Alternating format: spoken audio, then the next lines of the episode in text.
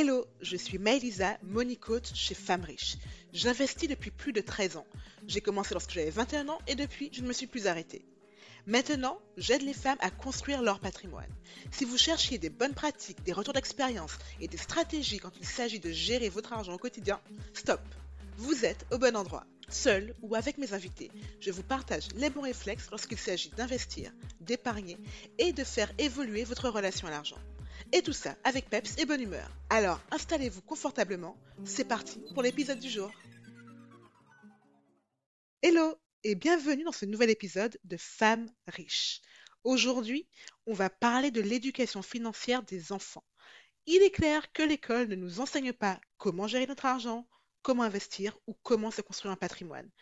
On acquiert notre intelligence financière de par nos propres moyens, par nos erreurs, et des fois ça peut faire très mal d'ailleurs, par nos lectures, par nos rencontres, et bien sûr, par l'éducation qu'on reçoit et les modèles qu'on voit quand on est petit. Ce que vous transmettez à vos enfants impacte leur éducation financière et on ne va pas se le cacher, l'argent est essentiel dans le monde actuel. Alors autant équiper vos enfants du mieux que vous pouvez pour faire face à leur futur financier. Dans cet épisode, je vais voir avec vous comment se construit l'éducation financière de vos enfants. Pourquoi il est essentiel d'apprendre à vos enfants à gérer leur argent, comprendre la valeur de l'argent et surtout, par tranche d'âge, je vous donnerai des exemples concrets de comment aborder l'éducation financière de vos enfants. Comment se construit l'éducation financière? On entend souvent qu'il faut commencer à parler argent avec son enfant en lui donnant de l'argent de poche, entre 10 et 12 ans à peu près. Mais toutes les études qui sont déjà parues sur le sujet montrent que c'est beaucoup trop tard. D'après des recherches en neurosciences, nos habitudes financières commencent à se former dès l'enfance, généralement entre 3 et 7 ans. Oui, donc c'est très tôt. Et cette période est cruciale, car c'est à ce moment que les enfants vont absorber des modèles de fonctionnement avec l'argent, des modèles de gestion de l'argent, commencer à solidifier leur relation à l'argent. À ce moment, en tant que parent, il est essentiel que vous puissiez jouer un rôle actif dans l'éducation financière de vos enfants. Vous pouvez par exemple montrer le bon exemple en gestion financière en expliquant des concepts financiers de base et de manière adaptée à leur âge. Vous pouvez également les impliquer dans les décisions financières simples, telles que le budget pour, pour les courses, pour les vacances. Et en faisant ça, en fait, en tant que parent, vous aidez vos enfants à se forger des habitudes financières plus saines plus décomplexé par rapport à l'argent. Il est également important de noter que d'après les études dont je vous ai parlé avant, tout ce qui va être expérience émotionnelle, positive ou négative liée à l'argent, comme les récompenses, les punitions, les gratifications ou même les frustrations, vont également avoir un impact dans la formation des habitudes financières chez l'enfant qui vont se retrouver plus tard dans leur relation à l'argent. Une fois qu'on a dit ça, en fonction de l'âge de vos enfants, comment est-ce que vous pouvez les aider à comprendre des concepts financiers de base et les aider à intégrer de bonnes routines financières dès leur plus jeune âge? On va commencer par les tout petits.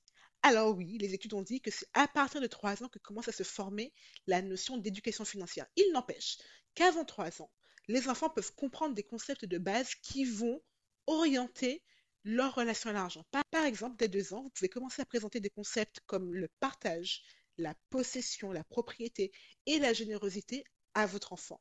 Clairement, on ne parle pas de mathématiques de haute voltige. Absolument pas. On ne s'attend pas à ce qu'un enfant de deux ans apprenne à gérer un budget. Non. C'est vraiment quelles sont les notions de base qui vont m'aider à plus tard comprendre comment je peux partager de l'argent, comment je peux donner, comment je peux également recevoir. On n'ira pas plus loin pour les moins de deux ans. On va les laisser tranquilles et passer aux enfants entre 3 et 6 ans. Donc lorsque votre enfant est à la maternelle, le moment où votre enfant rentre à l'école. À cet âge, il sera sans doute déjà allé faire des courses avec vous il aura sans doute déjà compris également que quand vous ouvrez votre porte-monnaie, il y a dedans ce fameux argent. Vous ouvrez votre porte-monnaie, vous donnez de l'argent et en retour, vous recevez quelque chose, des courses par exemple. À cet âge, votre enfant comprend que l'argent est un moyen de transaction. Par exemple, je parlais avec ma petite nièce de 3 ans qui m'expliquait déjà comment elle allait prendre son argent, prendre son porte-monnaie pour aller acheter un pain au chocolat à la boulangerie. Elle ne sait pas ce que vaut un euro, elle ne sait pas combien coûte un pain au chocolat, mais elle sait que s'il a de l'argent, elle peut en avoir. Vous voyez, dès cet âge-là, les enfants comprennent déjà qu'avec de l'argent, on peut acquérir quelque chose. Donc, c'est le moment entre 3 et 6 ans de parler de trois concepts importants. D'abord, d'où vient l'argent? Ensuite, la différence entre besoin et désir. Et enfin, l'introduction à la tirelire et à la notion d'épargne. Alors, le premier concept, d'où vient l'argent? Je ne sais pas si ça a été votre cas, mais moi, souvent quand j'étais petite, on m'a répété l'argent ne pousse pas sur les arbres. On ne trouve pas l'argent par terre. Il y a 36 000 expressions pour expliquer aux enfants d'où l'argent ne vient pas. Et si au lieu de leur dire d'où il ne venait pas, on leur expliquait d'où il venait. Vous pouvez, vous pouvez par exemple leur expliquer que vous travaillez, que vous avez un salaire, que c'est ce salaire qui vous permet de payer des courses. Ça ancre la notion finalement qu'à un moment donné, pour avoir de l'argent, il faut fournir un effort. Cet effort peut être plus ou moins grand, bien évidemment, plus ou moins agréable. C'est pas un jugement de valeur à ce niveau-là, mais simplement de dire que oui, l'argent n'apparaît pas comme par magie. Parce que les enfants à cet âge-là vont avoir tendance à vouloir tout ce qu'ils voient. Bien leur expliquer que la notion d'argent est limitée. On n'est pas dans quelque chose d'infini. Et qu'il faut, en, échange de l'argent, fournir un effort donné. Vous pouvez déjà, du coup, à cet âge-là, commencer à initier, je dis bien initier la notion d'argent de poche contre tâches réalisées à la maison. Un exemple tout bête, quand j'étais plus jeune, donc on a déménagé, dans la nouvelle maison où on était, il y avait un grand jardin. sauf que ce jardin était rempli de roches et de pierres qui empêchait les plantes de pousser. Du coup, ma sœur et moi, on passait nos week-ends à ramasser des roches. Et lorsqu'on en avait assez, on avait des fois un petit peu d'argent de poche. Voilà. C'était pas l'enfance, c'était pas le goulag non plus, mais, euh, mais voilà. je vous dis pas d'exploiter vos enfants, c'est pas ça le but, mais de leur montrer qu'ils peuvent eux-mêmes acquérir de l'argent contre un effort donné. Et il faut savoir que les enfants ne sont absolument pas bêtes. À partir du moment où ils ont compris que l'argent vous permet d'acquérir des choses, ils font vite les calculs. Si mes parents ont de l'argent, alors ils peuvent m'acheter ce que je veux. Et quand ça arrive, c'est le moment de passer à la deuxième notion importante qui est la différence entre besoin et désir. Une fois que vos enfants ont capté qu'on peut avoir des choses avec l'argent, ils vont se dire très rapidement je peux avoir tout ce que je veux. Sauf que ce que je veux n'est pas ce dont j'ai besoin. Le besoin est quelque chose d'essentiel à la vie. J'ai besoin de manger, j'ai besoin de boire, j'ai besoin de dormir, etc. Ce que je veux, par contre, est plus accessoire. Je veux jouer, je veux du gâteau, je veux un jeu en particulier, etc. Leur expliquer la différence, c'est construire une base extrêmement importante à avoir dans l'éducation financière pour le futur. Ça va notamment impacter la notion que l'on a des achats impulsifs par la suite et donc la capacité ou non à respecter un budget. Et enfin, la troisième notion que vous pouvez aborder entre 3 et 6 ans, c'est la notion de l'épargne avec la fameuse tirelire.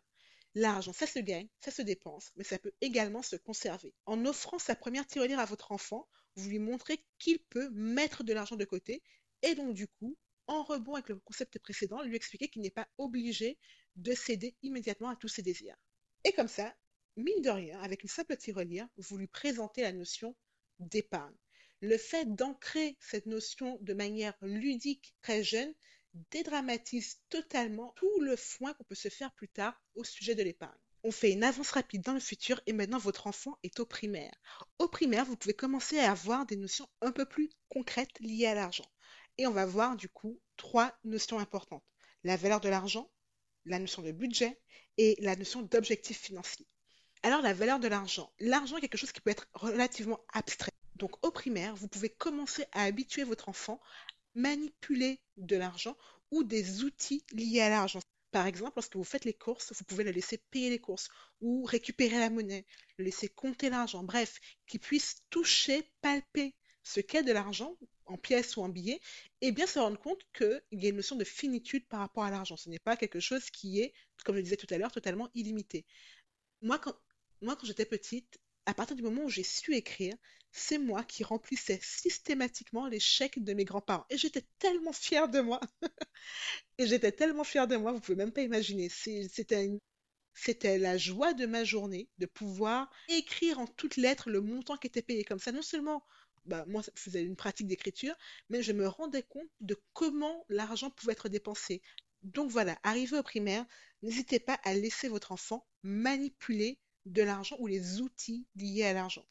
Ensuite, il y a le budget. Le budget, je ne dis absolument pas de laisser votre enfant qui est au CP faire le budget entier pour la famille.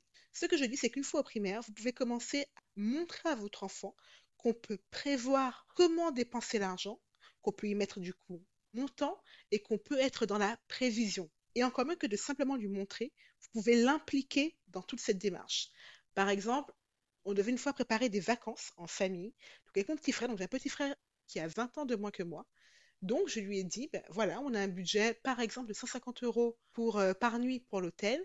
On doit choisir des hôtels. Donc voici la liste. À toi de me dire quel hôtel rentre dans le budget. Donc typiquement là, c'est lui qui était sur le site avec moi, qui a regardé les hôtels et qui a fait le choix de 5 ou 6 hôtels qui rentraient dans nos critères.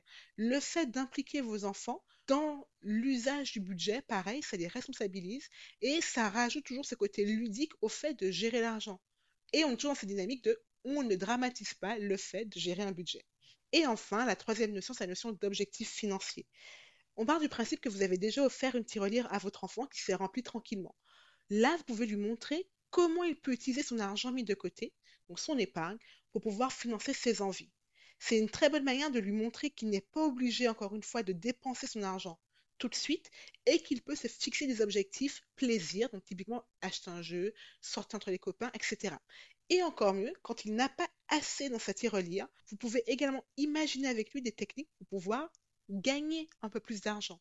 Là, c'est double jackpot. Vous lui montrez non seulement qu'il n'est pas obligé de céder à des envies immédiates pour dépenser son argent, mais vous lui permettez également de développer sa confiance en lui quant au fait de pouvoir générer de l'argent.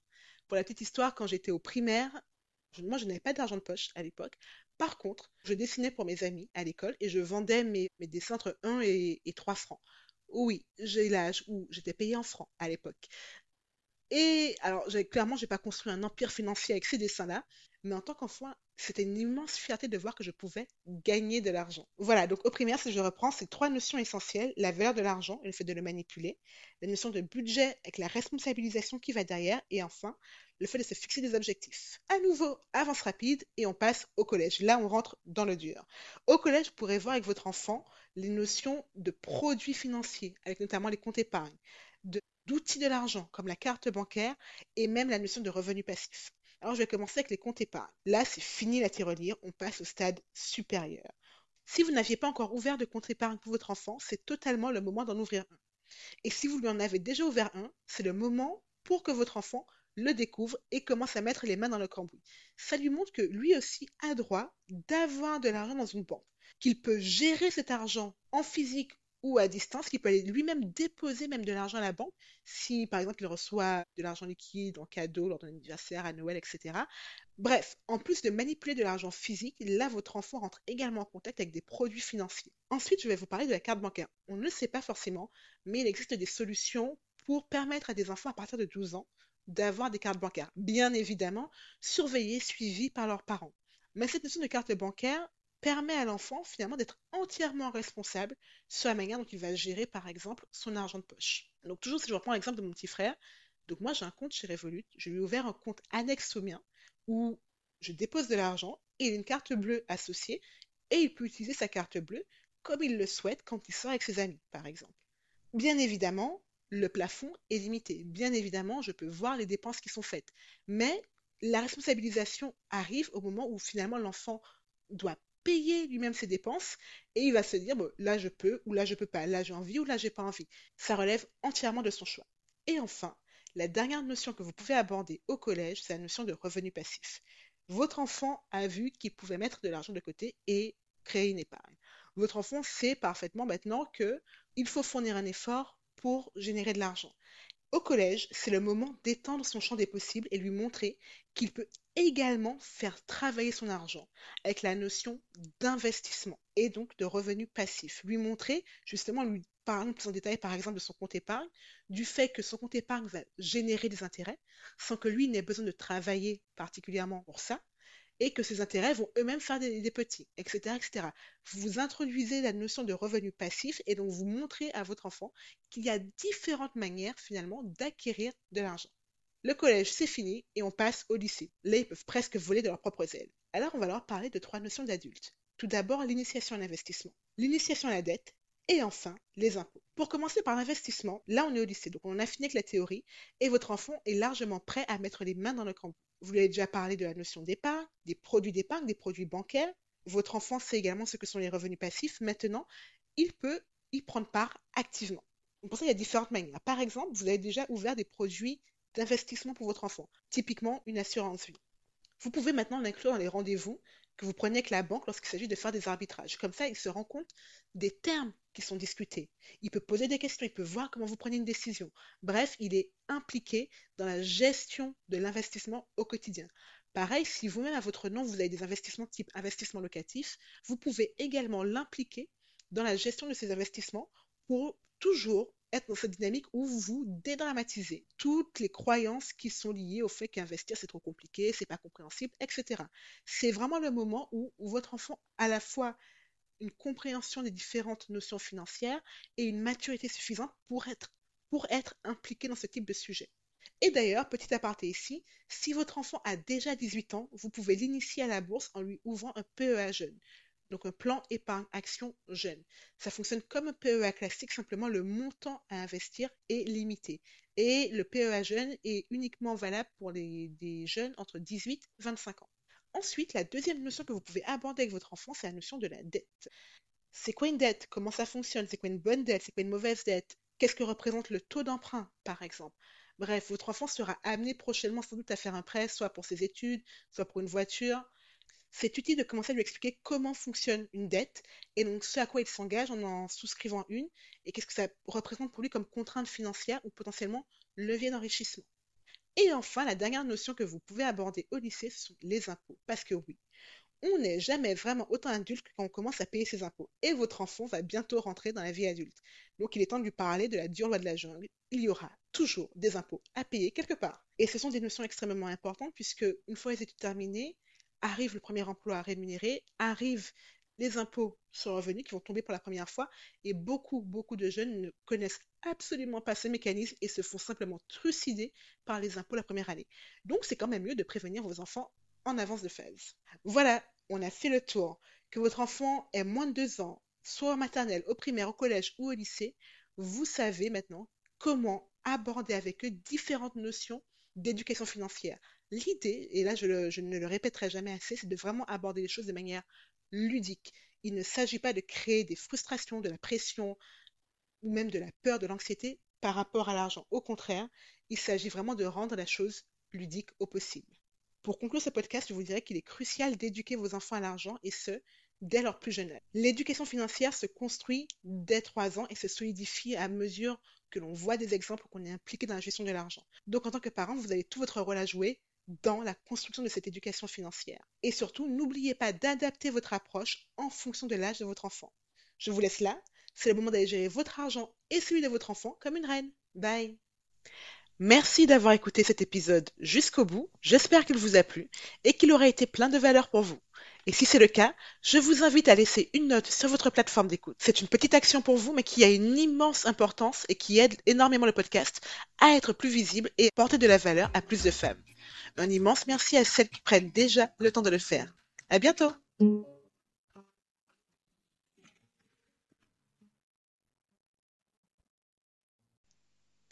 Merci d'avoir écouté cet épisode jusqu'au bout. J'espère qu'il vous a plu et qu'il aura été plein de valeur pour vous. Et si c'est le cas, je vous invite à laisser une note sur votre plateforme d'écoute. C'est une petite action pour vous, mais qui a une immense importance et qui aide énormément le podcast à être plus visible et à apporter de la valeur à plus de femmes. Un immense merci à celles qui prennent déjà le temps de le faire. À bientôt!